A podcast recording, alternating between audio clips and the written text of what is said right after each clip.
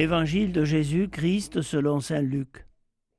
En ce temps-là, voici qu'un docteur de la loi se leva et mit Jésus à l'épreuve en disant Maître, que dois-je faire pour avoir un héritage la vie éternelle? Jésus lui demanda Dans la loi, qu'y a-t-il d'écrit Et comment lis-tu?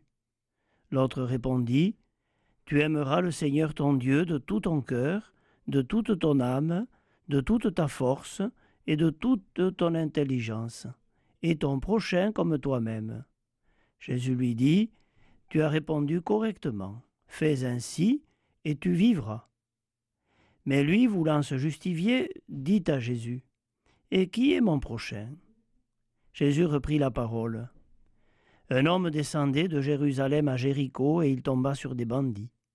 Ceux-ci, après l'avoir dépouillé, roué de coups, s'en allèrent, le laissant à moitié mort. Par hasard, un prêtre descendait par ce chemin, il le vit et passa de l'autre côté.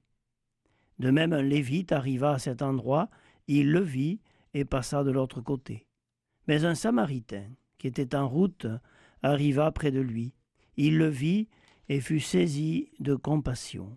Il s'approcha et pansa ses blessures en y versant de l'huile et du vin. Puis il le chargea sur sa propre monture, le conduisit dans une auberge et prit soin de lui. Le lendemain, il sortit deux pièces d'argent et les donna à l'aubergiste en lui disant Prends soin de lui. Tout ce que tu auras dépensé en plus, je te le rendrai quand je repasserai. Lequel des trois, ton avis, a été le prochain de l'homme tombé aux mains des bandits? Le docteur de la loi répondit Celui qui a fait preuve de pitié envers lui. Jésus lui dit, Va, et toi aussi, fais de même.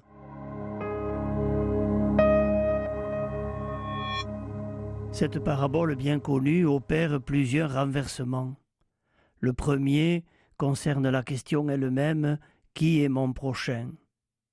D'après la parabole, je n'ai plus à me poser cette question, à me demander qui est mon prochain en fonction des cercles, des groupes, des appartenances, des réseaux, mais à me dire j'ai à me faire le prochain, je suis le prochain de tout homme.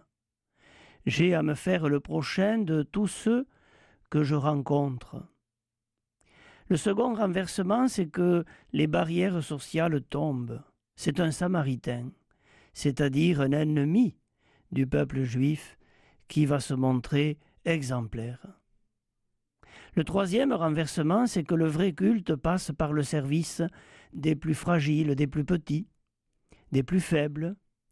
Le prêtre et le lévite peuvent expliquer leur inaction par leur fonction cultuelle au temple, car il leur est interdit de toucher du sang.